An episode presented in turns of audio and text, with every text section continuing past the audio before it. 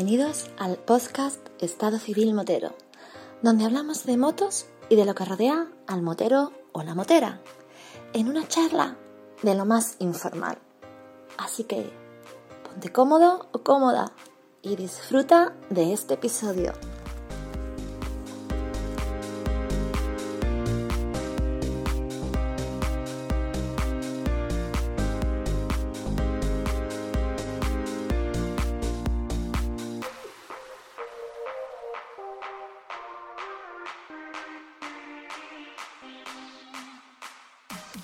Pasa, chaval?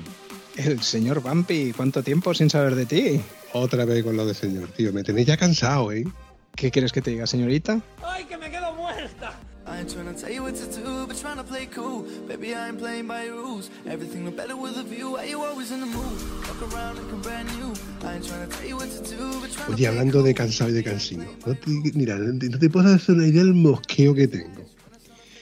Yo plácidamente por la tarde sentado con el aire acondicionado aquí en mi sofá y me llama por teléfono Antonio Quitar. Digo, hostia, me está haciendo una videollamada. Digo, a ver qué quiere este hombre. Y digo, voy a pegarme el vacío y decirle, mira cómo estoy aquí en el sofá. Y coge el tío y me llama, hombre, señor Bampi, ¿qué tal? Mira con quién estoy. Me, me, me, me, me ponen de, de- al lado pues, a José Lu, el gran José Lu. Digo, José Lu, ¿qué pasa? Fu, que te han castigado otra vez con Antonio, ¿no? Dice, "Ah, aquí estoy con el cansino. Y me pasa el siguiente y adivina quién. Dime. El Parteviela. Digo, me cago en tu mula el Parteviela, ¿qué hace ahí? Digo, hostia, al lado tuyo está Maripichu. Evidentemente, ahí está Maripichu. Digo, ¿qué coño hacéis los dos en Cáceres? Y es que por lo visto se han ido a la Cantabria 360 y de vuelta pues han pasado por Cáceres. ¿Y qué le gusta a Antonio más que dar por culo? Que pues, mandarme una foto, un vídeo de la gente con la que está.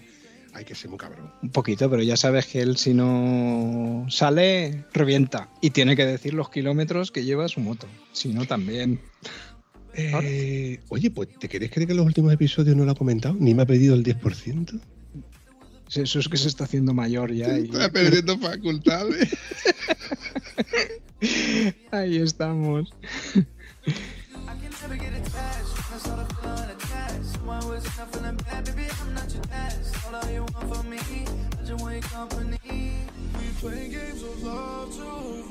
Bueno, Josep, ¿qué hacemos en una tarde calurosa de verano tú y, yo, uno enfrente del otro? En el- bueno, enfrente del otro vengo a referir con la pantalla esta de Sky de por medio. Pues lo que solemos hacer algunas tardes de estas calurosas o no calurosas, traemos un invitado para grabar un nuevo episodio aquí en, para el podcast.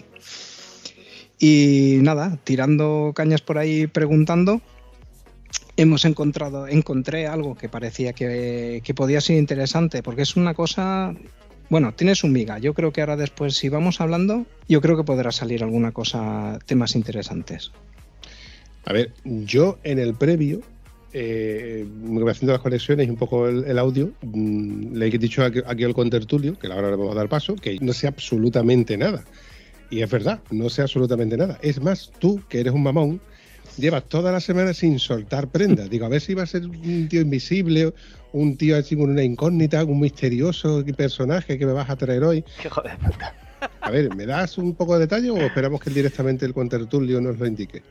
No, yo creo que lo mejor, más o menos, empezamos y, y que él nos lo explique. Buenas tardes, señor Álvaro. Muy buenas tardes, bien encontrado. ¿Qué tal, Álvaro? Buenas noches. Pues estupendamente. La, la única pega es que no estamos montados ahora mismo en la moto. Lo- los que tenemos el vicio, cuando, cuando no estamos sentados encima de la moto, parece que nos falta algo. ¿Tú has visto qué invitados de calidad te traigo que prioriza la moto y estar encima de la moto? Ojo, y además guapo, guapo. Si esto fuera una videollamada con un par de chavalas aquí por medio, una- la- las becarias, eh, esto, esto molaría, ¿eh? Esto ya aquí, aquí ganaríamos puntos. ¿eh? Yo es que lleva barba y besarme con alguien que pinche, no sé yo si me acabaría de hacer. Pero bueno. Bueno, corriendo el estúpido velo.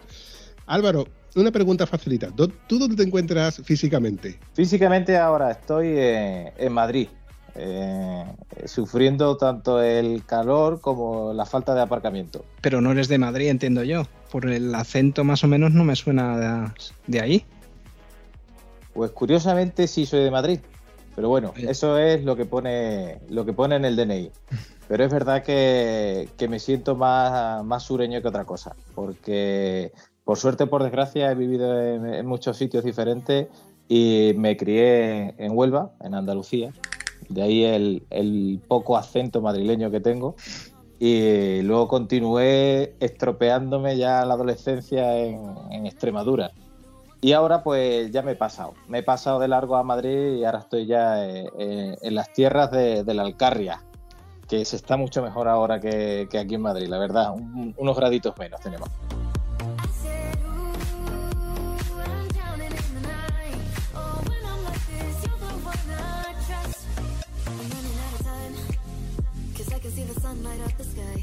Yo, qué sorpresa cuando has dicho que, que ha- que has estado en Huelva. Cuéntame esa estancia que estuviste por, por mis lares. Pues Huelva Capital. La verdad es que las cosas que tiene la vida, que, uno vive en Toledo, nace en Madrid y, y sus primeros recuerdos empiezan directamente en Huelva. Y allí estuve hasta, hasta los 10 años. Básicamente porque era donde estaba trabajando mi padre. Entonces había que acompañarlo, ¿no? Estaba, estaba feo haberme quedado en Toledo. ¿Con qué moto te consideras tú que ya eres motero? Está feo que lo diga, porque, porque se supone que tenemos que ser inclusivos y tal, pero es cierto que cuando uno se cruza con una moto pequeña parece que, que la mira de, de reojo, pero, pero parece que cuesta más ese saludo motero que tenemos entre todos. Y, cuando salimos muchas motos y ya las cilindradas van de 600 para arriba, parece que de 600 para abajo no somos nadie, pero nos tenemos que acordar que todos hemos, tenido unos primeros pasos. Pero bueno, sí que es verdad que parece que hay un corte, hay una delgada, una delgada línea entre, entre las scooters y las motos de verdad. Cuando has dicho lo de las motos de verdad, he escuchado al John, como le ha cogido el corazón, como diciendo... John es un buen amigo que tenemos por aquí, que, bueno, aunque él sigue siendo un convaliado porque le da la gana, no por otra cosa, no quiere sacarse el carnet, está ahí empepinado en que él es está contento con su scooter y, bueno, aunque él ha tenido motos de, de 125 y de que no son scooter, pero él ha sido siempre un, firme defensor de las scooters por eso de que pueden dar la vuelta dentro del mismo círculo en dos metros y cosas así, cosas así. A ver, mm, yo siempre he dicho que el motero es motero, da igual la moto que tenga. Es más, yo considero que el ADN motero existe de antes de incluso de tener moto.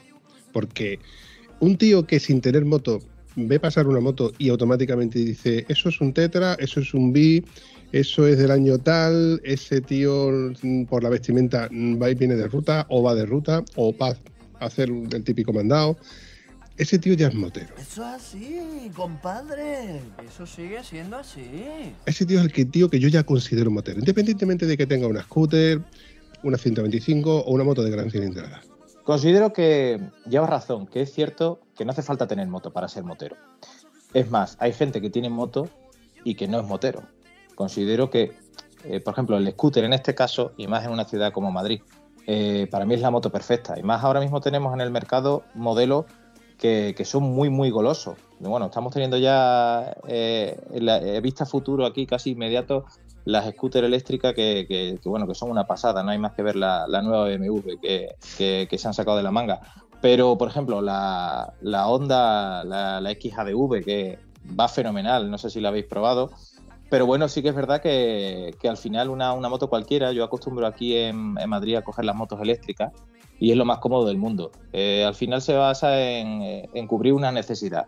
Evidentemente mi moto, el otro día estuve por aquí, mi moto es una 1200 y es insufrible la ciudad, porque en cuanto que te paras en un semáforo, conecta el ventilador y es que te quema, te quema, bueno, desde la entrepierna hasta la barbilla. Entonces, eh, el motero empieza, pues, cuando el niño es pequeño, escucha una moto, porque es verdad que la moto es un vehículo que hay que considerarlo aparte, tanto para lo bueno como para lo malo.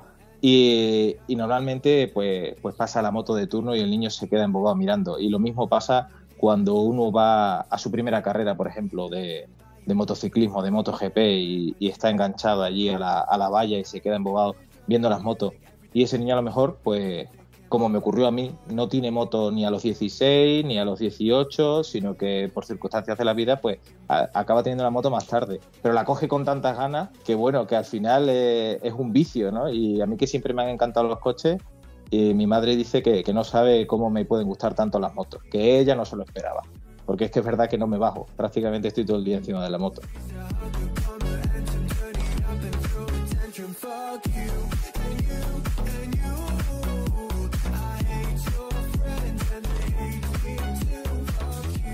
Oye, y hablando de marcas y modelos, tus primeras motos, Yo tiro mucho para las japonesas. De hecho, en coche he tenido siempre coche japonés. Mi primera moto fue una Suzuki y la segunda fue una Yamaha.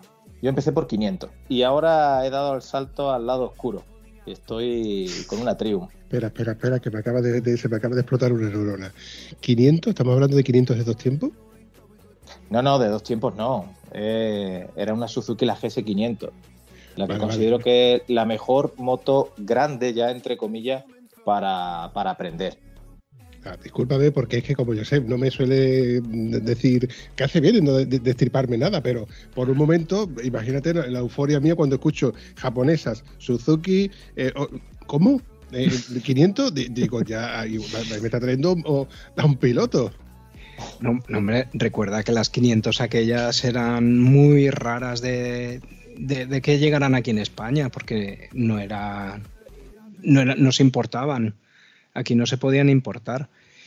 Me suena que todas las que llegaran eran porque venían de segunda mano, francesas o inglesas o belgas, y eran todas las que venían. Pero encontrar 500 aquí, yo diría que no era algo muy, muy normal.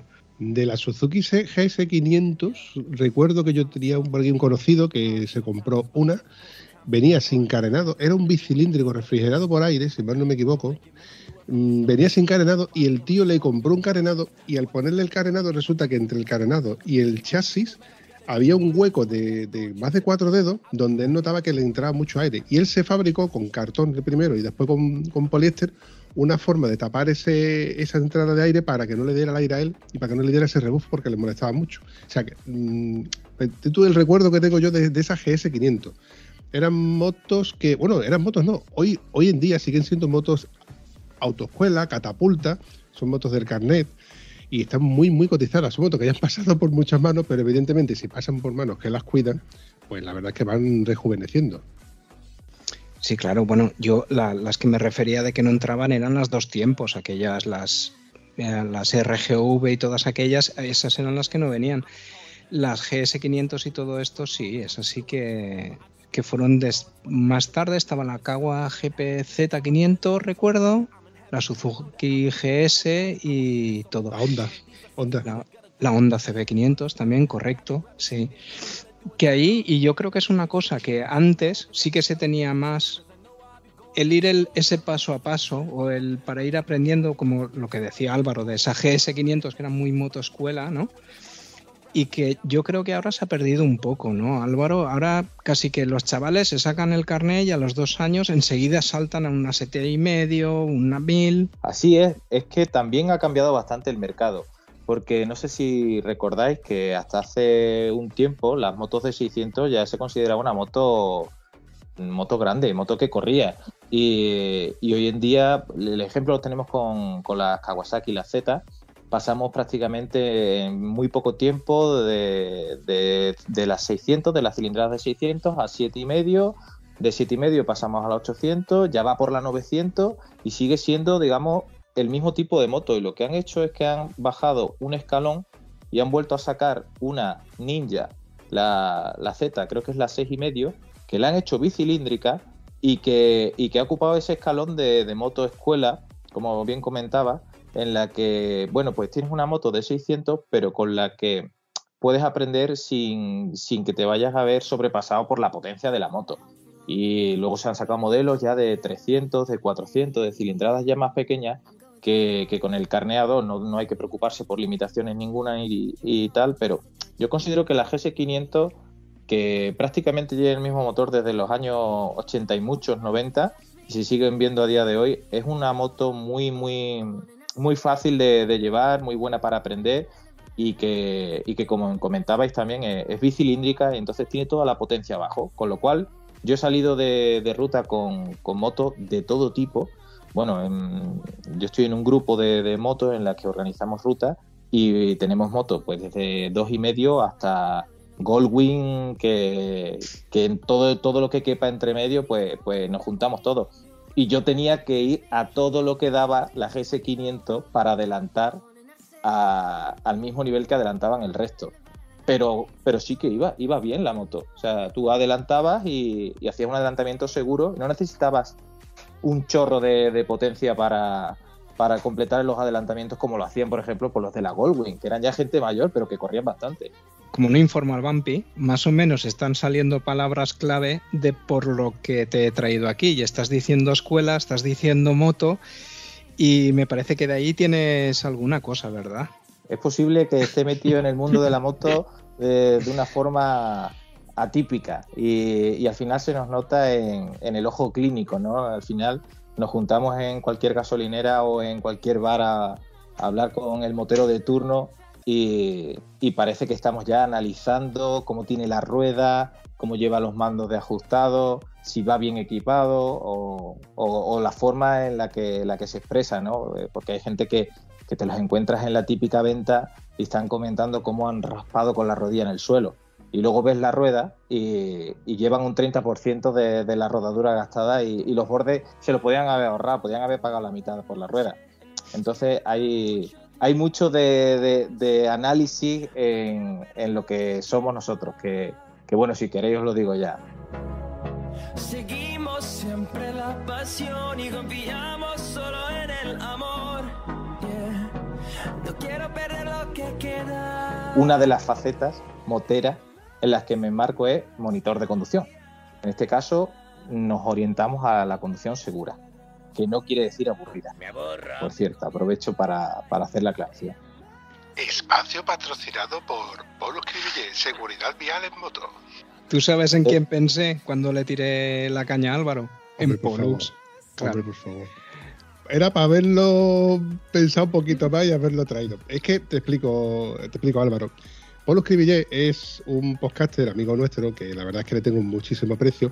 Y este hombre tiene unos podcasts súper sesudos que cuanto menos habría que tenerlos de cabecera para darles un repaso muy de vez en cuando, tanto los primeros como los últimos, porque no, son, no pasan de moda, donde él evoca el tema de la seguridad en moto y te da muchos consejos, muchos matices en el día a día que dices tú, hostia, pues verdad, pues esto y esto tal, y esto pues. Y, ya no solamente de la moto, de la, de la conducción en moto, de mirar por los espejos, de estar pendiente de la equipación en verano, en invierno. Eh, es tanto que, mm, ya, te digo, yo lo recomiendo mucho. Hay gente que me ha dicho, y yo, pero es que es, es tanto lo que dice de la seguridad que al final resulta de que, mm, macho, mm, se te quitan las ganas de coger la moto porque vas con miedo, con tanto de la seguridad. No, macho, lo que pasa es que si tú percibes toda la información que él te da, algo te, tiene que retener, algo te tiene que quedar. Porque, bajo mi punto de vista, tenemos los hábitos y las costumbres y luego perdemos la noción de lo que hemos aprendido. Te quedas con el sota caballo y rey y creas tus propios malos hábitos. Y yo estoy seguro que tú como profesional habrás visto que hay gente que dice, no, pues a mí me sale esto así porque yo ya lo he aprendido así. No, no. Has tenido un mal hábito que si lo aprendes de esta otra manera, te darás cuenta de que le sacas más, más, rendimiento, tanto tu forma de conducir, a aprovechar los neumáticos, a aprovechar la frenada, las inercias, etcétera, etcétera, etcétera. Es cierto que el problema de base, además de la imagen que tenemos del motero, ¿no? Y, y el querer, sobre todo es la imitación, ¿no? La imitación al final funciona, funcionamos en la vida muchas veces por imitación. Desde que somos pequeños a, cuando ya somos adultos y, y tenemos diferentes gustos y diferentes juguetes. En este caso, pues muchas veces que nos ha pasado a todos. Hemos visto una carrera de, MotoGP y ese mismo domingo hemos salido por la tarde y, queríamos imitarlo. Parecía que, que queríamos parecernos a, a nuestros ídolos moteros. Pero es verdad que esos malos hábitos de los que habla, al final, si tú no cortas esos malos hábitos, se van, se van acumulando con el tiempo. Y cuando llevas ya muchos años de moto, parece que ya, ¿quién te va a enseñar? Eso lo hemos visto mucho nosotros en los cursos. Vemos por un lado la, eh, la edad media es bastante más alta de lo que nos gustaría, porque lo ideal es que vengan alumnos que tienen el carnet recién sacado, que vienen algunos y que es increíble cómo avanzan. Han venido conductores nobles que, que se han ido, que tú dices, joder, este tío esta chica viene, viene con miedo y se ha ido gozando de la moto. Y eh, al final lo importante, si tú te lo pasas bien en cualquier aspecto de la vida, pero si tú te lo pasas bien, al final el disfrutar hace que también eh, quieras aprender.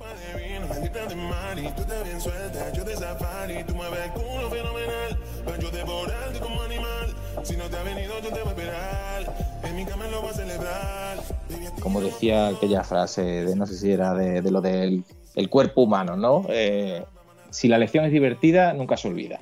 Entonces, si la lección es divertida, nunca se olvida. Si además la ponemos en práctica, porque, como dices de Paul Scrivillier, eh, hay mucha información, muchísima.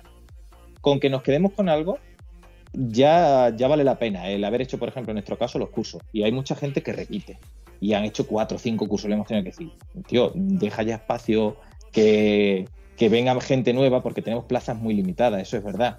Al final, eh, la, calidad, quieras que no, siempre se, está un poco reñida con la cantidad. Entonces, eh, nosotros damos una información, intentamos que cale la más importante, pero tenemos mucha información que dar. Y hay veces que incluso en un mismo curso no podemos dar la información que en el siguiente. Depende mucho de, la jornada que, y de los alumnos y, bueno, muchos factores. Pero es verdad que al final son tres aspectos básicos. Muchas veces, eh, yo me acuerdo que me dijo mi profesor de autoescuela, no quiero ir contra las autoescuelas, pero es verdad que en las autoescuelas hay que replantearse el, el modo en el que nos enseñan o el que enseñamos, porque se enseña para probar y para circular, digamos, respetando un número mínimo de normas. Pero luego nos enseña a conducir y realmente en la moto deberíamos de conducir bien. Siempre he dicho que, que los moteros somos mejores conductores aunque estemos en un coche, porque estamos acostumbrados a conducir a la defensiva. Vamos mucho más pendientes de, de la carretera, de factores externos, de, de la gravilla que está en la carretera, de que han, han empezado a caer cuatro gotas y enseguida sale el aceite que está en la primera capa del asfalto, o del coche que nos está adelantando por la derecha y va a pegar el quiebro, o, de, o del cruce que viene después de un cambio de rasante. Al final siempre estamos mucho más pendientes porque estamos vendidos, porque cualquier cosa nos puede pasar. Y el saber todo lo que nos puede pasar no nos tiene que dar miedo.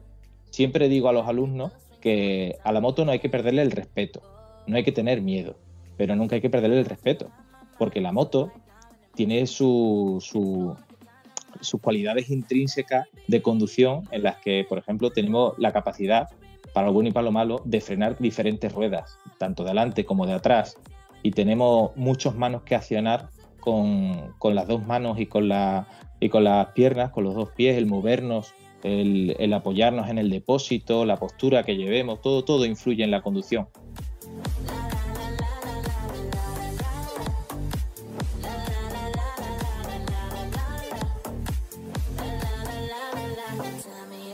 La información, como bien has dicho, es muy extensa, pero con poco que te quedes se mejora muchísimo. Es increíble, eh, sobre todo eso, los conductores jóvenes son como esponjas y al final eh, el, aumento de la capacidad de control de, la moto, sobre todo porque lo hacemos en, en condiciones de seguridad, lo hacemos en un circuito cerrado donde no hay marquesinas, donde no hay marcas viales, donde no hay tráfico, donde no hay peatones. Entonces, siempre decimos que aprovechen para que conozcan más o menos dónde están los límites de su moto, que es la que con la que van a hacer kilómetros al fin y al cabo.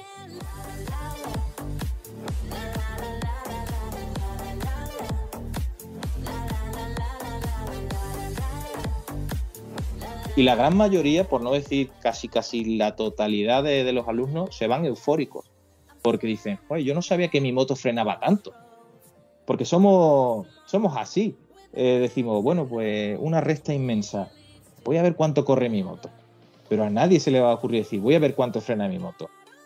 Y ahí es donde lo aprenden. Y ahí es donde dicen, joder, y todavía frena más. Y es que hacen otro intento y les enseñamos y frena todavía más. Y ya se empiezan a, a picar, a ver si soy capaz de parar un metro antes. Y les decimos, es que un metro puede ser la diferencia entre darte con el muro o no darte. Y eh, el ponerlo en perspectiva es cuando dices, joder, pues es verdad que a lo mejor este, conducción de, condu- este curso de conducción segura lo tendría que hacer todo el mundo. O tendría que ser un complemento casi obligatorio al, al examen de la autoescuela. Pero ocurre una cosa y es que la gente que viene, que ya lleva muchos años en moto, viene con un escepticismo que cuesta mucho derribar. Y es el de decir, bueno, ¿qué me vais a enseñar a mí si llevo toda la vida en moto? Y un ejemplo muy fácil, el de llevar el dedo en, el, dedo en, la maneta del freno delantero. Es una costumbre mala que, muchas veces nos da a, que no podamos frenar lo suficiente y tengamos un pequeño golpe o un accidente muy serio. Y es simplemente el gesto de llevar el dedo en la maneta, porque creemos que podemos frenar, pero cuando hacemos una frenada de emergencia realmente necesitamos los cuatro. Tenemos que apretar hasta con el meñique. Pues eso es una de las cosas que yo más remarco a, estos moteros de, de- pro que llevan toda la vida en moto y que sin embargo es uno de los vicios que tienen y que cuesta mucho quitárselo. Pero bueno, es cierto que al final, a base de machaque, desde primera hora de la mañana hasta, ya las 6, las 7 de la tarde, parece que, que todo pasa por el aro.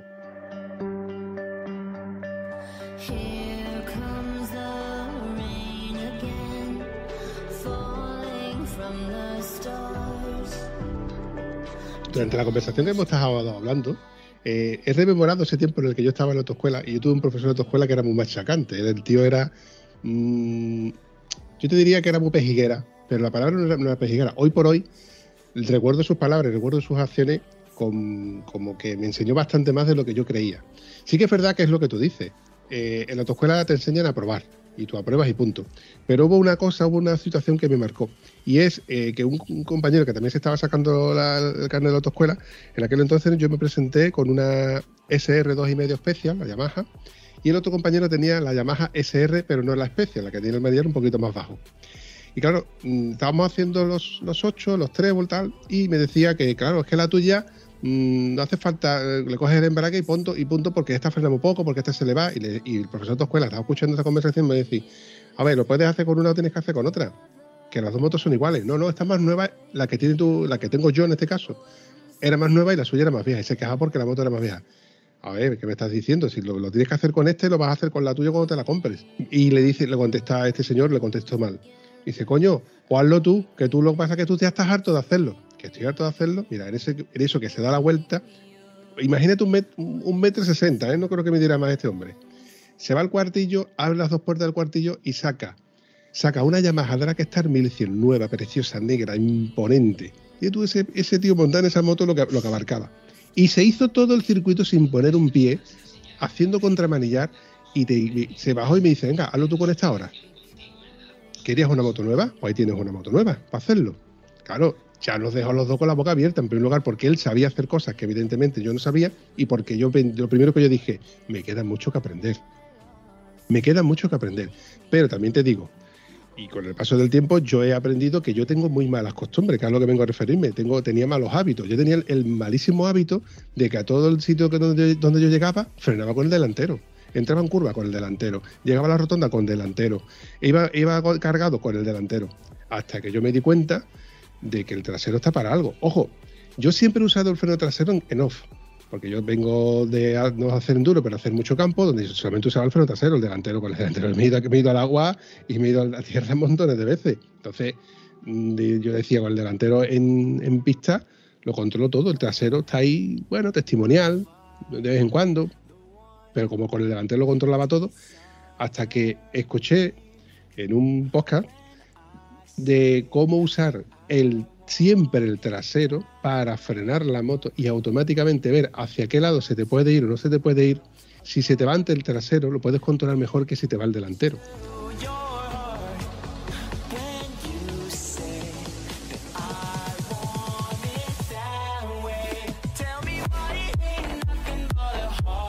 Otra cosa que tenemos muy mal aprendida es que siempre miramos el neumático trasero, el neumático trasero que ya se está gastando, que lo voy a cambiar, y del que más nos tenemos que preocupar es del neumático delantero, que es el que más esfuerzo necesita, el que más presión aguanta y del que precisamente, como se vaya, no nos va a salvar nadie. Del trasero a lo mejor lo puedes controlar un poco, pero si se va al delantero,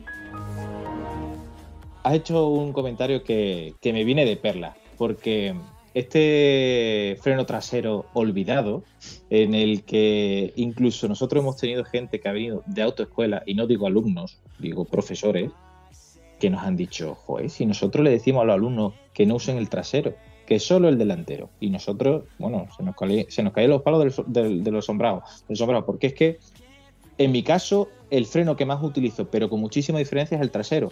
y lo uso poco, porque mi moto la verdad es que retiene bastante, tiene las relaciones cortas, entonces yo utilizo mucho el freno motor. Y luego cuando ya llego a una curva y veo que necesito reducir más, toco el freno trasero. Y todo eso, en nuestro caso, en, en los cursos, no, no, no basta esto de decir, lo tenéis que usar porque sí. No, vamos a explicar la física y vamos a explicarlo con, con los datos. Y le, le- le enseñamos a la gente pues, que las motos tienen un comportamiento X, pues por la parte ciclo, por la configuración que tienen el- la pipa dirección, el avance, el centro de gravedad, el tipo de motor. ¿Por qué va tan bien el motor Boxer de las RT y de la GS? Porque está bajísimo, porque los dos cilindros están en el mismo plano y muy, muy, muy abajo. Entonces es una moto que con todo lo grande que es, eh, el que va mal en moto va entre comillas bien. Y el que va bien en moto es, bueno, es espectacular lo que se puede hacer con una GS, teniendo en cuenta el tipo de moto que es. Entonces, eh, una forma de controlar la moto cuando nosotros vamos en carretera y ya vamos a una velocidad es exactamente el freno trasero. Y la palabra es timonear. El freno trasero se, relaciona todo- directamente con la palabra timonear, que es que nosotros llegamos a una curva y a lo mejor eh, vamos un poquito más rápido de lo que deberíamos y queremos que entre la moto en la curva. Que por cierto, nunca debemos mirar ni la salida de la curva, ni el guardarraíl, ni nada, porque ya sabéis que donde va, donde va el ojo va la bala. Entonces tenemos que mirar la salida de la curva. Y, y lo que hay es que olvidarse del freno delantero y tocar el trasero. Y una vez que tocamos el trasero, en plena curva, siempre con mucha suavidad, porque eso sí que fue un comentario bueno que me hizo mi profesor de autoescuela cuando me saqué el carnet de moto, y es que en la moto no hay ninguna maniobra que haya que hacer de forma brusca.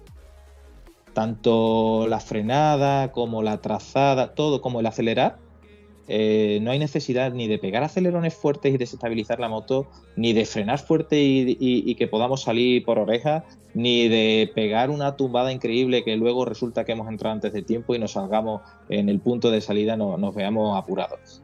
Y el freno trasero vale también para cuando estamos haciendo la aproximación a una curva, para bajar el centro de gravedad. Estabilizamos la moto. Entonces, primero frenamos con el trasero y luego con el delantero. Y entonces pasa lo que tú dices, que toda la carga del peso va al neumático delantero. Y una vez que ya hemos asentado el neumático delantero, se expande la goma, va en temperatura, se arruga al, son de- del relieve del asfalto y entonces ya tenemos agarre suficiente para entrar en la curva. E incluso si tenemos que frenar fuerte, ahí podemos usar el 100% de la capacidad de, de frenada de la moto, que es improbable, no imposible, que, que se nos vaya de adelante, siempre que el neumático esté en buen, en buen estado. Pero realmente no hace falta abusar del freno delantero. Incluso si, si uno circula por ciudad, prácticamente los semáforos se ven a 200 metros. Oye, mira, aquel ya mucho rato en verde me va a pillar. Y ya sueltas y yo voy bajando marcha hasta que llego a primera y ya prácticamente cuando, cuando me quedo parado eh, ya da igual el freno que toque. O sea que al final el freno en la moto se, se puede gestionar muy bien, tanto el delantero como el trasero y con el freno motor nos apañamos estupendamente.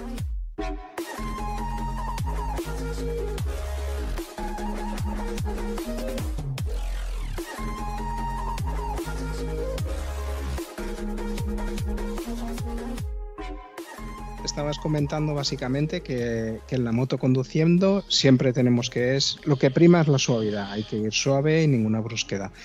En los cursos estos, cuéntame, ¿qué es lo que enseñáis o, o- qué es, cuáles son los puntos que, que incidís para la conducción segura, que no aburrida? Bien, bien ese, ese fácil. Porque el hecho de que venga poca gente a hacer los cursos de, de- de menor edad, ¿no? de gente de entre 22 años a los 32 años, por ejemplo, es porque dicen, bueno, ¿qué me cuesta este curso de conducción segura? Ah, pues le pongo un poco más de dinero y me voy a una tanda en Jerez. Se van a Jerez y luego tienen que estar todo el rato apartándose porque te ves en un circuito de alta velocidad que la pista es anchísima y que gente que va allí que realmente sabe correr y te sientes abrumado. Pero claro, da mucho más caché decir que has estado en una tanda y que has rodado en Jerez que decir que has hecho un curso de conducción segura. Pero vamos, también os digo que nosotros en los cursos de conducción segura nos lo pasamos como críos. Entonces, se trata de eso, de disfrutar, de, de que acabes conociendo tu moto, de que te quites esos, esos viejos vicios o, esos comentarios de, gente que, que a lo mejor mm, no sabe de lo que está hablando, pero se atreve, porque la ignorancia es así, es atrevida. Y entonces se trata un poco de reiniciar, de, de cambiar el chip y decir, venga, os vamos a explicar desde, desde cero eh, cómo funciona una moto y cómo funcionamos nosotros encima de esa moto.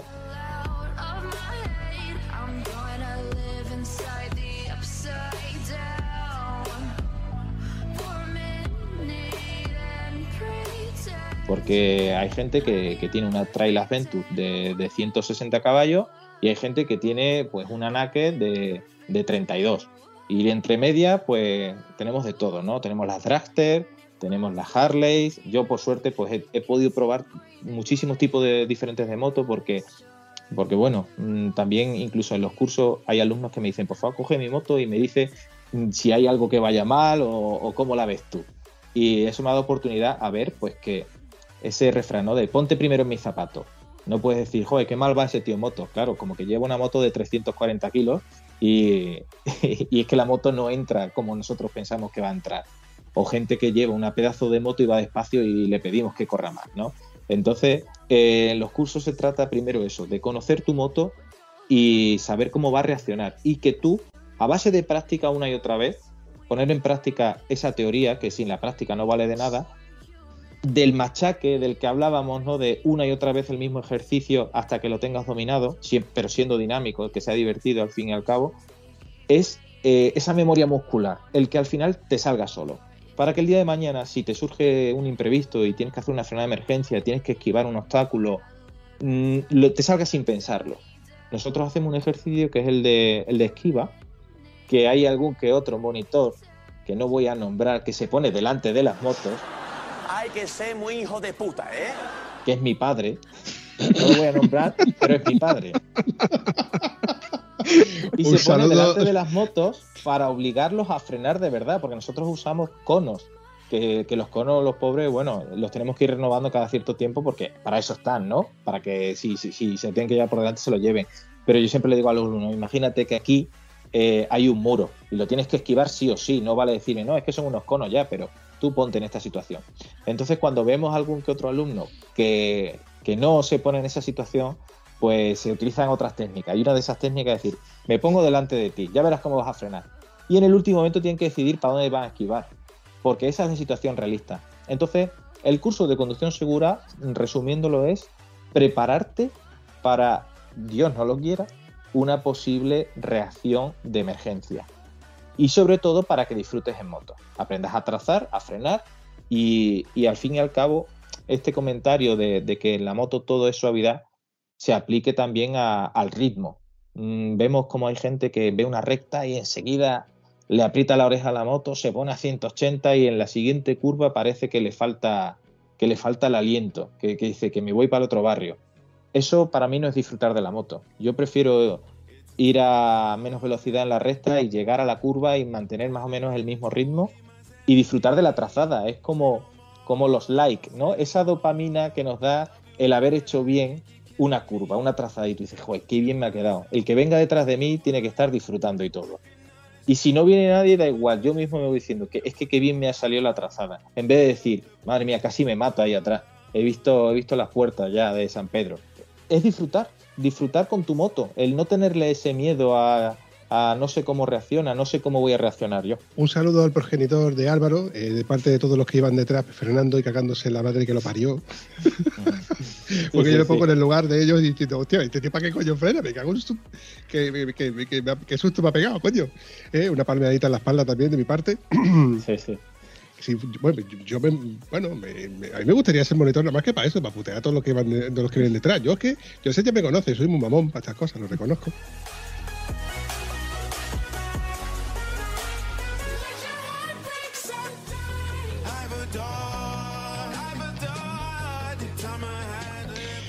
En fin, oye, conforme me has ido comentando el tema de los cursos, creo que hay que hacer una connotación que tú ya la has hecho, aunque no, aunque ahí está en plan subliminal, y hay que conocer también muy bien lo que llevas en las manos. Cuando alguien te dice, prueba mi moto a ver qué, puedes sacarle tú que yo no me doy cuenta.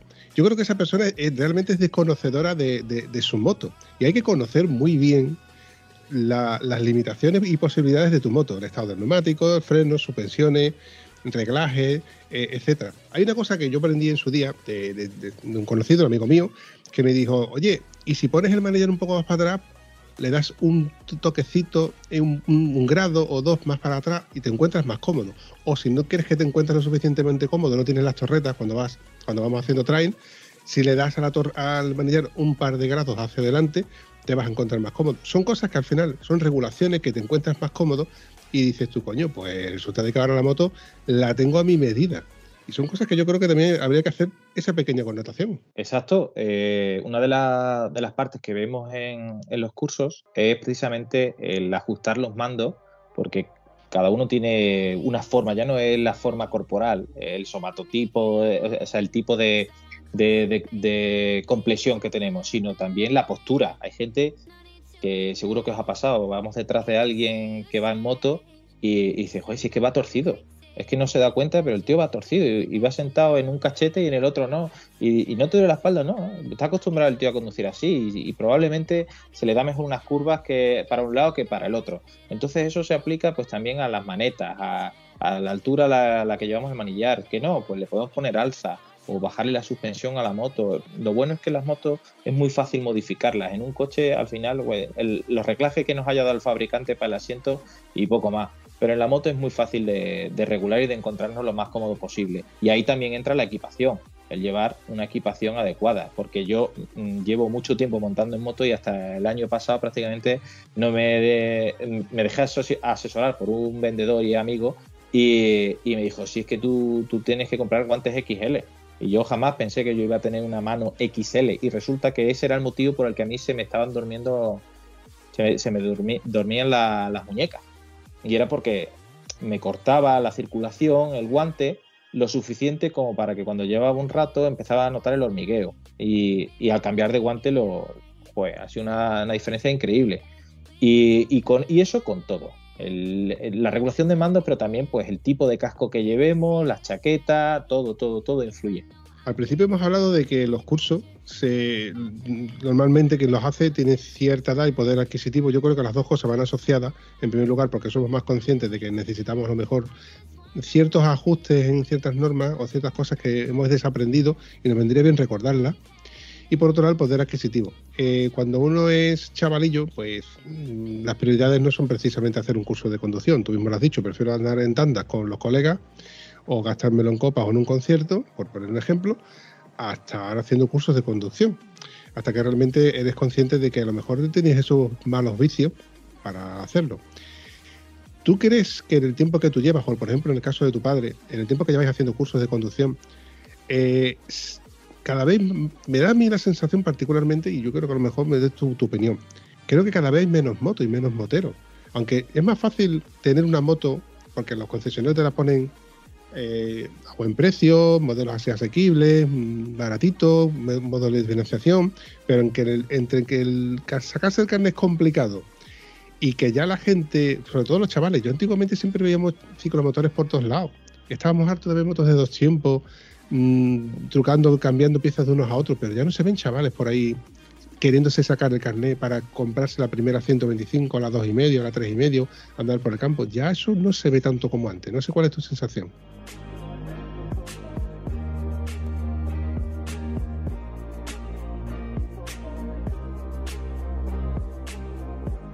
Eh, por mi parte, respecto a, por ejemplo, los cursos, nosotros hemos notado un aumento de demanda. Eso sí que es verdad. Y lo hemos notado sobre todo por el boca a boca. Los foros de internet, oye, hemos escuchado que, que los cursos de, de moto y vida eh, son muy buenos y tal. Ah, pues sí, yo hice un curso con ellos, yo he repetido y tal. Y al final nos guiamos de eso, porque la incertidumbre de decir, bueno, pues, pues eso mismo, ¿no? ¿Qué me gasto? ¿El dinero en ir a un curso que, que voy a estar un día o, o me voy de ruta y me pego una comilona? Pues a lo mejor mm, depende de las prioridades, porque también es verdad que nosotros esto lo hacemos de forma altruista y en nuestro tiempo libre, con lo cual hay gente que nos dice, oye, pues a ver si podéis venir a Cataluña, ya, pero es que nosotros mm, somos de Mérida. Entonces mm, nos estamos quitando de, tiempo que estamos con nuestra familia o con nuestros amigos en nuestro tiempo libre para, para ir a darle el curso a usted. Entonces no, no tenemos tampoco esa obligación, digamos, no es nuestra forma de vida mm, de ganarnos eh, el, el pan. Entonces esto lo hacemos por- porque lo que queremos es que, que esas carreteras que compartimos todos sean más seguras y que, y que al final todos lleguemos a casa, que es lo importante. Porque estamos cansados de ver gente que, que hace las cosas bien y que se cruza con uno que, que no hace las cosas tan bien. Y, y muchas de las veces el que, el que va bien es el que sale perjudicado. Mira, mm, te voy a contar una historia que, que a mí en su momento mm, fue muy mm, un poco pues este ejemplo que digo de, de, joder, parece que a los kamikazes nunca les pasa nada y, el pobrecito que se lo encuentra. Eh, hicimos un curso un sábado y, en mi grupo a mí me tocó, la verdad que mi grupo era muy apañado, era precisamente un grupo de amigos que habían dicho todos, oye, vamos a hacer el curso y tal. Y me acuerdo, el dorsal 7 eh, tenía 32, 33 años.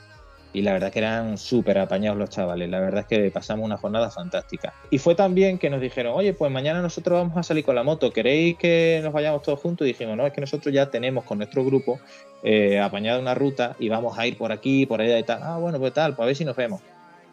Y salimos de Mérida, dirección sur, y nos fuimos para la Sierra Norte de Sevilla. Total que tiramos por la carretera de, de Alange, que va a dirección Llerena, y pasamos a primera hora por allí. Bueno, paramos a comer en Cazalla de la Sierra. Y estamos allí en Cazalla de la Sierra, y de repente eh, nos empiezan a sonar mensajes al móvil.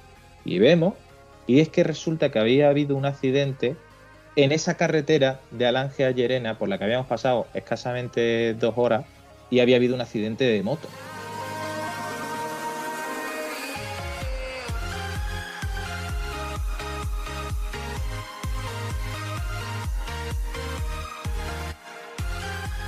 La mala suerte fue que fueron dos grupos de moto, uno en una dirección y otro en otra, y se encontraron en una curva. Y este alumno iba bien, además estaba eufórico por lo que habían aprendido. Y este alumno iba bien, pero se encontró con otro motero de setenta y pico años, con una moto grande, que en esa curva se fue al carril contrario y se lo llevó puesto. El chico murió y el que se fue al carril contrario no.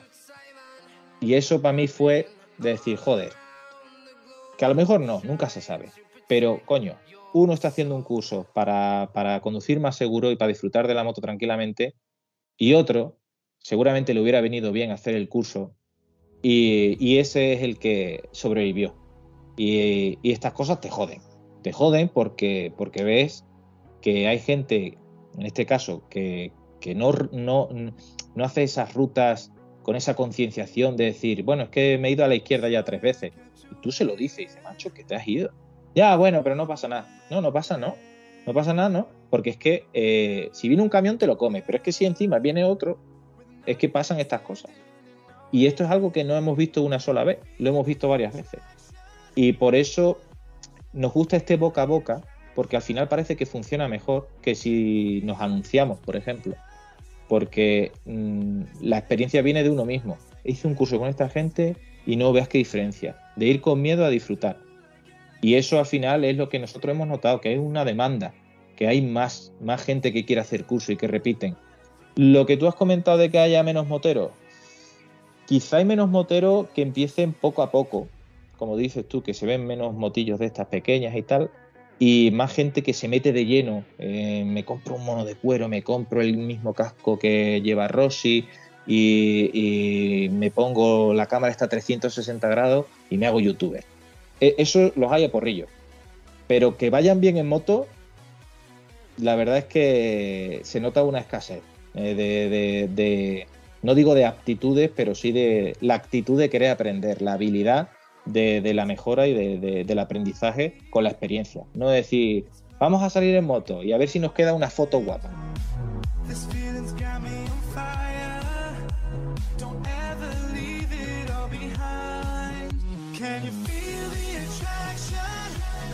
Yo particularmente siempre he estado a favor de que se hagan cursos de reciclaje.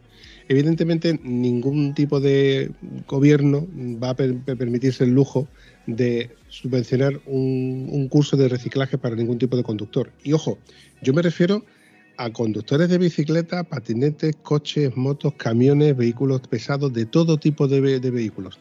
Siempre estaría bien hacer un pequeño curso de reciclaje cada 5 o 10 años, cada kilometraje, cada ITV, como lo queramos llamar. Eh, evidentemente, cuando uno pierde todos los puntos del carnet, te obligan a hacer esos cursos de reciclaje. Aunque luego sea o no sea un paripel, que ya eso, eso podría- podríamos entrar en polémica, pero creo que recordar ciertos matices no estaría de más. Por ejemplo, yo, yo pongo el ejemplo más claro de mi padre. Mi padre ya tiene una cierta edad y ya le cuesta trabajo conducir. Y yo estoy seguro de que él no se acuerda lo que aprendió en la autoescuela hace 30 años, que fue cuando se sacó el carnet. Yo mismo estoy seguro que he desaprendido mucho de las normas de conducción. Y yo estoy seguro de que si, mm, me da por leer normas y estatutos y etcétera, mm, diría, hostia, pues esto yo no sabía que existía. Es más, muchas de las veces cuando nosotros nos metemos en grupos de WhatsApp, grupos de Telegram, grupos de Facebook, etcétera, leemos cosas que no sabíamos y gracias a eso, pues estamos un poco más al día. Pero si no fuera por eso, muchas de esas personas que están totalmente desconectados de los medios de comunicación y de los medios de difusión, como en este caso es el podcast, pues serían totalmente desconocedores de, de- artículos y cosas que, que están por ahí.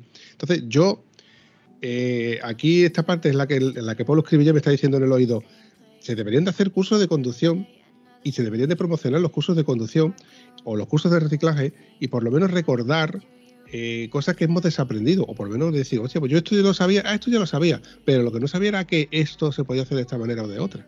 En este aspecto, mira, dos, dos, cosas que comentar y una es administrativamente, bueno, por parte de la administración, el único paso que se ha dado eh, en este sentido es el hablar, que, que se consiga algún que otro punto más para el carnet para quien haga este tipo de cursos. Pero ya está. Ese es el único paso que se ha dado al respecto. No hay, como bien comentas, una promoción, ni un apoyo, ni nada. Y todavía eh, está en pañales. Y probablemente eh, lo estén gestionando con las autoescuelas porque al final todo es un negocio. Y se va a tirar por la, por la parte económica y al final mm, lo de siempre. Igual que los cursos de, recuperación de puntos. Pero por otro lado, eh, igual que dices lo de los cursos de reciclaje, solo que no solo en el ambiente motero, sino en todos los aspectos de la vida, habría que hacer, que nosotros lo hemos hecho sobre todo en los cursos grandes, que, eh, de vez en cuando hacemos algún curso benéfico en, eh, en el que todo lo que se consigue eh, recaudar se, se da una causa. El, por ejemplo, uno que me viene a la mente es el de Mi Princesa Red.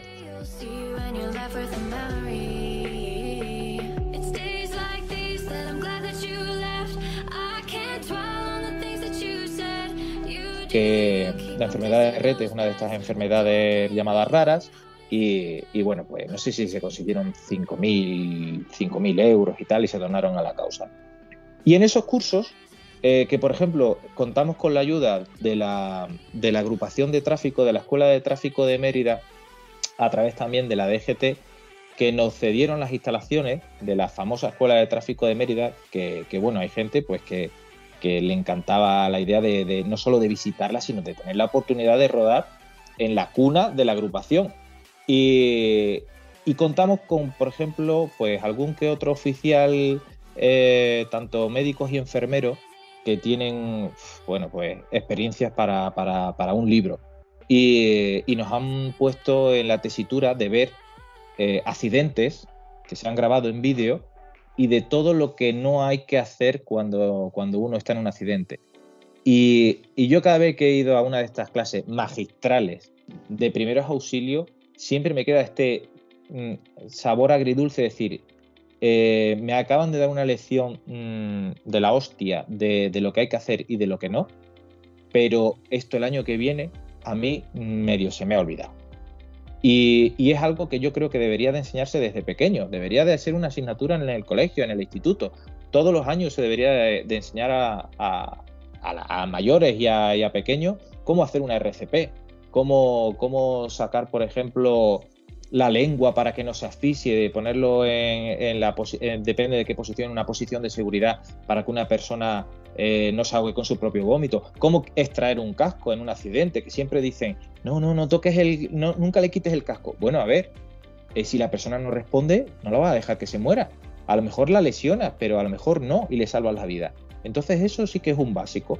Eh, igual que hay que hacer cursos de reciclaje, eh, yo creo que habría que, hacer también este tipo de cosas que no solo nos vienen bien cuando nosotros vamos en moto o tenemos un accidente y que nos atiendan, sino para todo. Yo creo que, para todo habría que hacer un reciclaje de, de los aspectos vitales de la vida. Yo, por ejemplo, a mí, que desde aquí saludo a mi madre también, me enseña a hacer un plato y, y me acuerdo la semana siguiente, al mes ya no me acuerdo cómo se hacía y tengo que tirar de tape. Entonces, un poco eso extrapolado a todos los aspectos de la vida. Deberíamos de aprender a base del machaque, una y otra vez. Dos cositas a colación a lo que tú estabas comentando. Eh, mira, la primera, yo he sido trabajador de la conservación de carretera, de hecho he trabajado en dos conservaciones de carretera y por desgracia, más que por suerte, he visto cosas en la carretera, como comprenderéis algunos, pues son cosas desagradables. Sí que es verdad que ahora cuando te enfrentas a un accidente o cuando resulta de que eres parte o partícipe de, un incidente, eh, tienes más sangre fría, pero la primera vez que te coge de, lleno no sabes qué hacer. Te, quedas totalmente eh, en shock. Lo primero que se te ocurre es llamar al 112 o al 061. Y a lo mejor resulta que puedes hacer algo más. Al menos tranquilizar a esa persona, o no te, muevas, espérate, ves en qué estado está, que es muy importante ver el estado donde está, antes de incluso coger el teléfono y llamar al 112, porque esa información es vital. Entonces son pequeños matices que, a mi punto de experiencia, yo los conozco por mi propia experiencia adquirida y a lo mejor resulta de que en un curso de conducción o en la propia autoescuela, pues te lo incitan con ejemplos y específicos y dices tú, esto se puede haber solucionado así o esta es la forma de actuar. Otra de las cosas que yo he aprendido con mi, con mi experiencia, por ejemplo, cuando estuve trabajando en esta conservación, en estas dos conservaciones, es, eh, en primer lugar, respetar a la Guardia Civil, a esa que tanto con nosotros moteros, cuando lo vemos de frente, dijimos, cuidado, a mover, y, yo digo que si te ha parado y te va a poner la receta es porque algo has hecho. O sea, que no te pongas, no te mosques porque no sirve de nada, te la va a poner y punto. Y porque te la, te la vas a llevar calentita. Pero esos tíos que están desde por la mañana hasta por la noche velando por nuestra seguridad, que están pendientes, que son precisamente los que tienen que estar preparados para todo lo que yo estoy hablando en este podcast y con el señor Paul escribí también sobre seguridad y salvamento, etcétera, etcétera, etcétera, que son los primeros que van a reaccionar ante cualquier cosa y que además en el curso de conducción de Mérida yo he oído de primera persona porque conozco a algún otro guardia civil y he visto cosas que yo he dicho, esto no me sale a mí ni de coña. Yo he visto a un chico, mmm, estoy hablando de hace ya un montón de años, ¿eh? mucho antes de yo tener carnet de moto y de tener a la rubia. De yo estar con la paletita, eh, dando el stop y a eso que llega el, el guardia civil que llegaba rápido. Y conforme llega rápido, en la propia curva, porque estábamos mal señalizados, y estábamos mal ubicados porque estábamos precisamente volcando en la cuneta en un excedente de tierra de otro sitio que la habíamos quitado para que el agua no se llevase a esa cuneta. Para que te hagas a la idea, ¿no? Llega este guardia civil, nos ve y lo primero que me dice, estáis mal situados o tenéis que haber situado antes en la curva para poder avisar, para poder... Dice, pero no te preocupes. En ese momento ese tío se da la vuelta sin poner los pies en el suelo con una RT que yo dije, ¿cómo coño la ha hecho? Que no me da ni cuenta. Como si fuera una bicicleta. Y yo ese recuerdo, esa imagen la tengo grabada a fuego en mi mente. Digo, eso no lo hago yo ni de coña. Ya después de eso he visto vídeos en la escuela y he visto cosas y he oído cosas que digo, joder, macho. Y ver motos con 300.000 kilómetros y decir tú, la llevan como si fueran como si fueran suyas, pero claro, es que es su herramienta, cojones.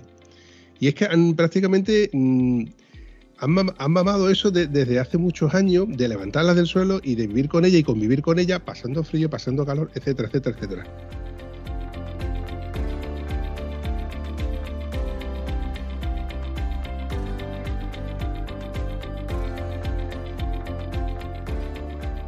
si a ellos les gusta la moto, o sea, si ellos están haciendo eso todos los días, es porque les gusta la moto. Independientemente de que te paguen o no te paguen, hay que ser un buen motero. Y yo creo que se merecen cuanto menos el respeto y por, todo lo que te acabo de decir, por la, seguridad que, te dan de verlos allí en esa curva, evidentemente primero te acojona y después dices tú, coño, estar ahí pendientes de que todo el mundo vaya bien, que no vayamos ninguno haciendo el tonto y te recuerda que están ahí. Por eso yo creo que doy, eh, aunque suene a que eh, Vampir es un pelota con la Guardia Civil, pues no, no tengo amigos en la Guardia Civil, tengo conocidos en la Guardia Civil, pero que yo creo que estar ahí y creo que se, merecen, se merecen mi respeto. Álvaro, eh, si yo quisiera promover tu, tu, curso, quisiera comentarle a alguien dónde pudiera hacer un curso por tu zona y demás, ¿dónde, ¿cómo podemos localizarte? Lo más fácil es en el Facebook, porque es verdad que, que al final eh, ese boca a boca que, que comento siempre en el Facebook, el equivalente digital es el fulanito le da me gusta, ha compartido tal publicación y tal, y al final muchas veces nos salen cosas que yo no sigo esta página y me ha salido. Entonces, en el Facebook es muy fácil encontrarnos, vamos, Asociación Moto y Vida y ahí aparecemos. Pero tenemos nuestra, nuestra propia página web. Lo que pasa es que ahora estamos haciendo la migración del servidor y, y estamos teniendo problemas para, para la gente que se quiere apuntar a los cursos y tal. Oye, pues no me puedo apuntar y tal. Lo estamos haciendo a través del Facebook. Pero bueno, y yo creo que, vamos, tenemos Twitter y tal, pero la verdad es que como, como es algo que hacemos en nuestro tiempo libre, no le dedicamos mucho tiempo a las redes sociales. El Facebook básicamente es la herramienta que, que más nos da el apaño. Tenemos página web de todas formas, además una página web que, que cada vez está más bonita, más arreglada, un poquito eh, adaptándonos a los nuevos tiempos, porque al principio era muy, muy rústica, muy vamos a dar una información básica de, lo que somos, pero un poco en petit comité, porque al final esto surgió de que nosotros somos una asociación y, y nos juntamos unos cuantos y bueno, pues vamos a acabar dando cursos de conducción a la gente porque eh, esta asociación surgió, no, no, no son todos, pero sí una parte son guardias civiles de tráfico.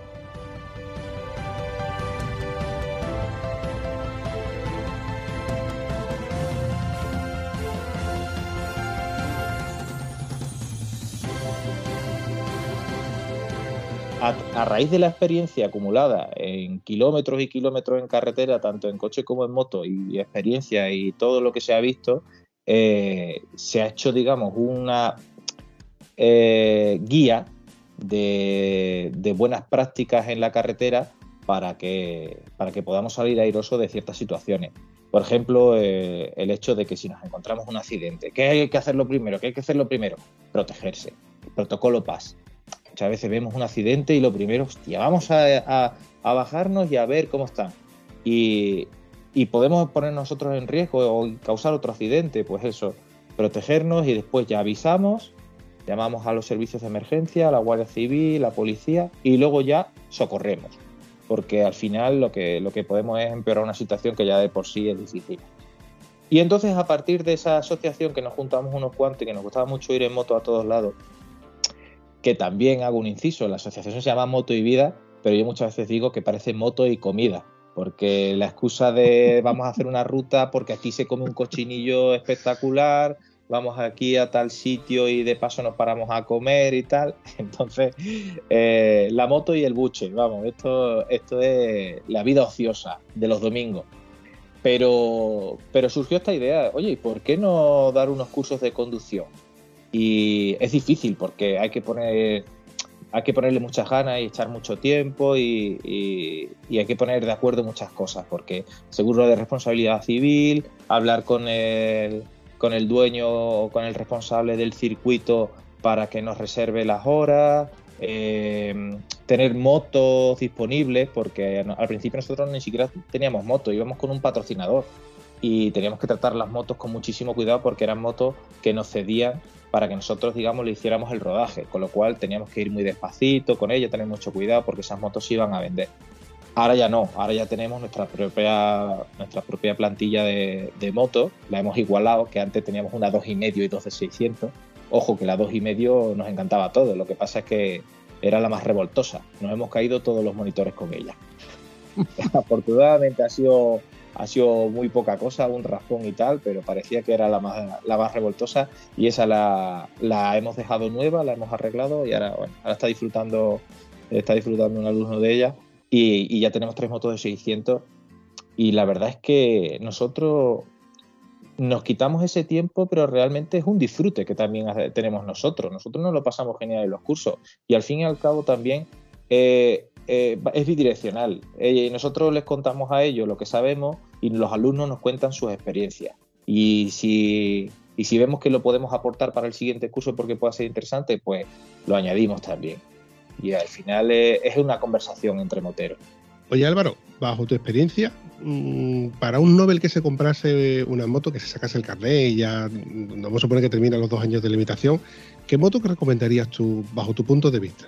Para el carnet A2, yo sigo pensando que una moto de segunda mano que, que no nos suponga económicamente un gran esfuerzo y que podamos deshacernos de ella fácilmente después, es la mejor moto que hay. No hacer un desembolso brutal, porque es una moto que para el que le pique el gusanillo sabe que en dos años o la tiene que deslimitar, que, que es una pasta, hablando mal y pronto, o se la quita encima y busca la siguiente. Las motos que más me gustan a mí son las naked, para ir aprendiendo, porque no te puedes pegar una kilometrada grande con ella, por- porque no, la comodidad no es su punto fuerte y por el aire que cansa mucho y tal, pero son motos muy divertidas, son ligeras, las puedes manejar en parado fácilmente. En mi caso yo, por ejemplo, pues tenía una, una Facer, una Yamaha Facer, que era la, la semicarenada de, equivalente a la FZ6. Y, y es una moto que va muy, muy, muy bien. Pero, por ejemplo, esa moto yo no se la recomendaría a la gente que tenga poca experiencia. ¿Por qué? Porque es un motor, eh, bueno, dicen ¿no? que era el derivado de la R6, solo que bajado a 98 caballos. ¿Qué pasa? Que ese motor daba toda la potencia arriba. Típico motor tetracilíndrico japonés que, que no tiene para abajo ninguno y que si tú vas con, con el que va con una V-Strom de 6,5 o con la Versi pequeña, entre comillas, que son motos que tienen una potencia increíble, para, eh, sobre todo la entrega de la potencia para, para los caballos que tienen, ellos adelantan en sexta y tú vas con tu moto de 600 que tiene más caballos que, que el resto y tienes que bajar dos, tres marchas para hacer el adelantamiento. Entonces eso al final eh, implica que tienes que ir mucho más atento a la conducción y también más concentrado, pero más movimiento de pies, de manos, más posibles errores. Al final son motos que no son cómodas de llevar. Entonces, una buena moto para, para el que tiene el, el carnet recién sacado, una bicilíndrica que tiene toda la potencia disponible. Por eso también los motores Bosser tienen tanto, tanto éxito, porque son motos que enseguida dan, dan el par máximo. O una tricilíndrica, que en mi caso es el punto dulce. Yo he tenido bicilíndrica, tetracilíndrica y ahora tengo una, una tricilíndrica que para mí es mm, lo mejor de los dos mundos. La puedes estirar, muchos bajos y medios, un sonido precioso y, y para raudales. Y yo creo que, que lo que recomendaría, bajo mi experiencia, es un bicilíndrico, un, un tricilíndrico en los primeros años. Y ya para el más quemado, pues que, que se coja un tetracilíndrico de los gordos. Aunque tengo que decir que al que le tengo muchas ganas es al motor V4. Conozco uno que tiene una Aprilia RSV y, cada vez que me habla de ella me pone los dientes largos. Pero siendo consciente de que es una moto a la que nunca le sacaría partido.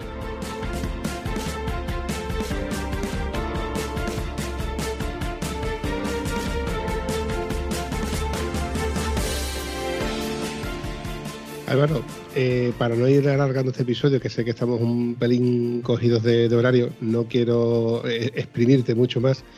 Mm, una pregunta muy recurrente que hago cada vez que termina este episodio. ¿Cómo te la has pasado? Estupendamente, ya solo queda que quedemos un domingo para, para hacer una ruta y nos vayamos a echar el café a 200 kilómetros. Me Lo he pasado estupendamente. Eh, mira, te voy a dar santo y seña de, de mi rubia. Le digo la rubia porque es, un- es una forma cariñosa de llamar a mi moto. Llevo una F800 GS amarilla y negra, muy pintona. La verdad que es de las pocas que tienen el, baúl del top case eh, amarillo. Y estoy seguro de que cuando la veas por ahí, pues me pegarás un toque. Puede que coincidamos en alguna ruta por la, por la zona de Sevilla Norte o por Mérida. No son lares míos, pero sí es posible que nos veamos por allí. No te prometo nada, pero me encantaría, me encantaría la verdad que nos viéramos en personalmente y echáramos una charla y evidentemente, si coincido con tu padre, pues darle una palmadita en el hombro. Ten cuidado que no se ponga delante. Como otras veces, como me pasó con el airbag, estaba más o menos convencido de hacerme con un airbag. Acabé haciéndomelo por, por dos compañeros que tuvieron algún problemilla y, y salieron bien parados por llevarlo. Lo del curso de conducción era una cosa que más o menos también sabía que tenía que caer. Y ahora más convencido y con el cochinillo ya, pues ya más todavía. Por favor. Nada, pues lo dicho, Álvaro. Muchas gracias y nada, esperamos que nos podamos ver pronto. Gracias a vosotros y, y espero que, que nos veamos y que, y que sea en un curso, a, a ser posible, para que podamos seguir hablando de estos temas. Claro.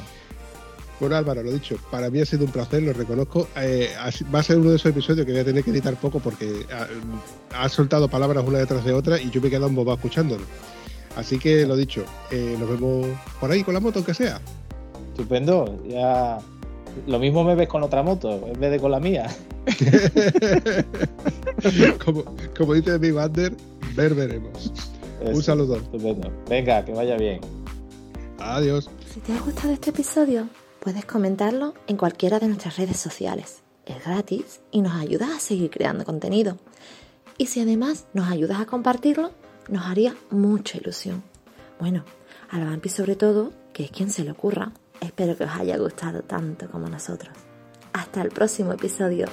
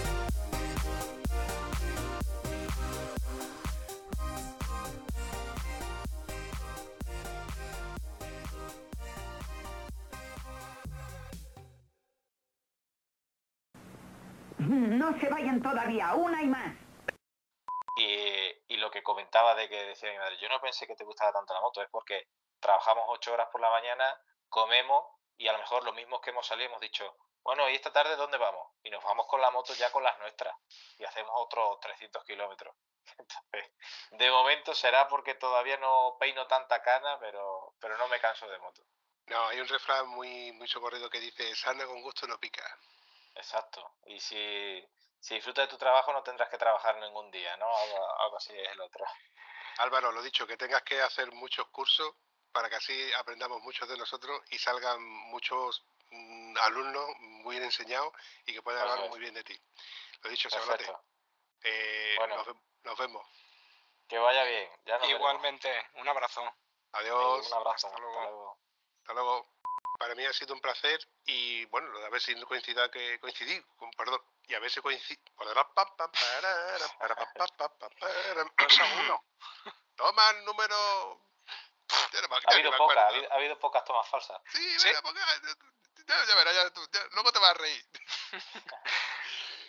Independientemente de esto que no sale, yo no, yo, yo no sé si tú eres guardia civil, pero cuando tú me has dicho entrante o saliente, doy por hecho de que de- esto no sale, ¿eh? ¿Sí o no? Eh, José se está riendo, ya me ha contestado, ya está. falta. No lo sé, no lo sé. Menos mal que no me ha dado por hablar malamente de la Guardia Civil. Ahí te Nada, nada, no. No hay censura. Pero, pero eh, lo único decir, pues que además de motero, soy motorista. Yo creo que con eso ya se, se entiende. Es que mm, esto no sale, ¿eh? pero me ha encantado todo el contenido porque digo, a ver si me suelta.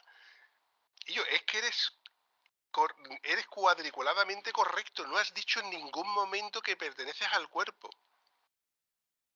¿Verdad, Josep? Sí, sí. Me va a encantar editar este episodio porque no va a hacer falta editarlo. Tío es una máquina de soltar palabras, qué maravilla. Continuamos, que ya quedan dos minutos, ¿vale? Eh, Estás comentando, vamos, básicamente es suavidad. Lo que tenemos que es suave y sin ninguna brusquedades, ¿no? Con todo esto. Pero en los cursos estos de conducción, ¿qué es a lo que se... eh, toma falsa. Corten. Luego esto lo aprovecha el tiparraco este. que va, que va, que va, que va. Yo aprovecharme de qué, no te quilles, anda, hombre. si no me la da la entrada, hombre, te tendrás tendrás que dar la salida aunque sea. Bueno, Álvaro, tú no te puedes pedir a lo que yo disfruto de estos momentos. Luego los guardas, ¿no? Para hacer chantaje. luego, hago tomas falsas, que lo que pasa es que tú no has escuchado ningún episodio. Pero yo hago tomas falsas de, de- de- de los episodios. Don Álvaro, buenas tardes. Bueno, perdón. Para que veas tú que luego yo puedo recortar, yo me puedo permitir estos lujos, eh, que nada más que me los puedo permitir yo. Es lo que tiene ser el podcaster, el omnipotente, todopoderoso CEO de todo, de, de todo, todo esto que la esta empresa, empresa que llevo yo aquí para adelante. Toma falsa número 22. Hola Álvaro. Hola, ¿qué tal? Ah, tómate tu tiempo, tranquilo. Estoy llamando a Josep porque no sé por qué no, no, no- ha desertado el tío. O sea, no se me pasa al, al, al bando opuesto. Eh, ¿Al bando opuesto cuál es? No sé, pues a la televisión. Ah, bueno. Bueno, primero sería YouTube y después televisión. Lo malo de la televisión es que hay que maquillarse. Ay, hay que tener portento. Y presencia, ¿no? Sí. La idea del podcast, no sé si tú habrás escuchado algún que otro episodio de, de los míos. ¿Qué va? Sí que no he parado. Eh, de hecho, hoy estoy de saliente.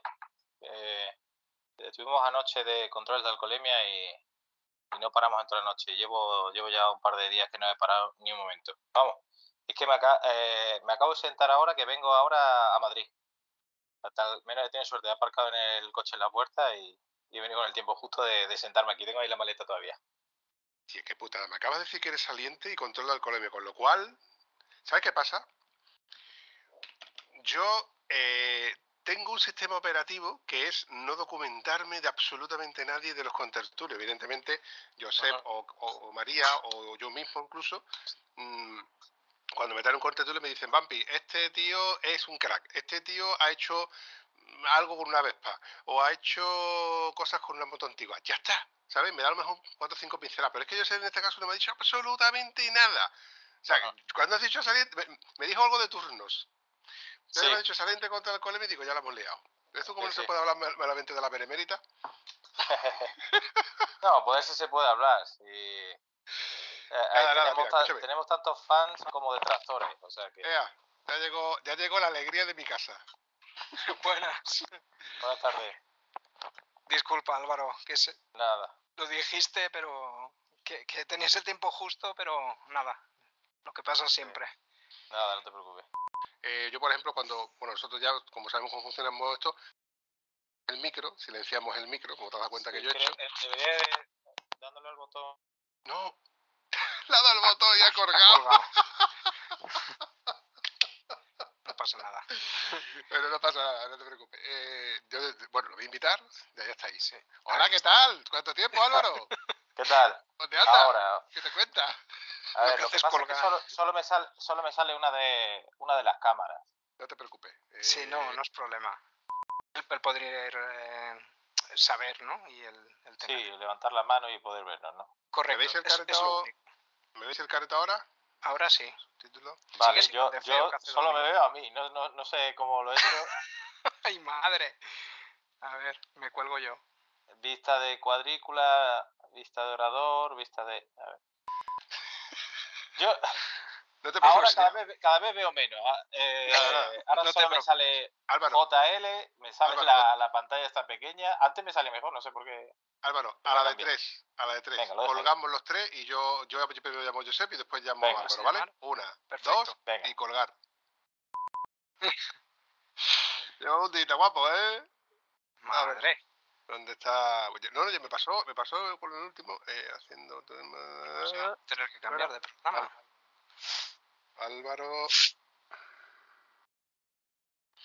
Álvaro Baena, hace dos minutos. Correcto. Vale, eso es. Perfecto. Pues ya debería estar por ahí. Está en silencio.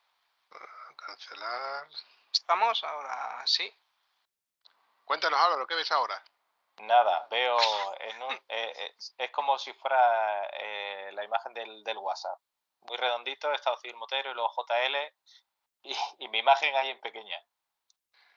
Josep ha reiniciado. Ahora, por- ahora veo a Josep. Ahora Vale. me ves a mí porque Pues reinicio sí, la cámara. reinicio Ahora yo. Bumpy. Voy a hacerlo más lento, a ver si es que el sistema operativo de Skype es más lento.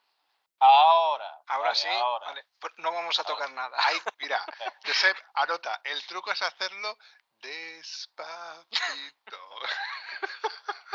Venga, que yo soy de rock and roll. estamos los tres. Te lo recuerdo. Sí. A partir de ahí, pues bueno, pues entrará en la conversación como Josep, que es mi- uno de mis tres becarios. Eh, De hecho, es el mejor becario que tengo, es el más guapo becario que tengo, es el omnipotente y todopoderoso señor de todos los becarios que yo tengo. Eso no. Claro, soy el más guapo porque los otros dos son dos chicas. Entonces, no tengo, no tengo rival. Y claro, tampoco puedo discutir con él porque es, es, bueno, es el único con el que me llevo bien de los tres. Bueno, eh, a partir de ahí, pues eso, pues ya lo que vaya surgiendo. Yo, es más serio que un guardia civil, tío. Increíble, ¿eh? Falta el bigote. A lo tejero, ¿eh? bueno, ¿listo? Venga. Ya no me pillas. Va, Venga, va. ¿qué pasa? bájate un poquito el, el pelín el, el micro. Que baja, que sube. Va, que sube, que tengo una cosita que me sube y me baja. Va, Venga, va. tiene prisa. Eso es, to- eso es to- eso es todo, amigos.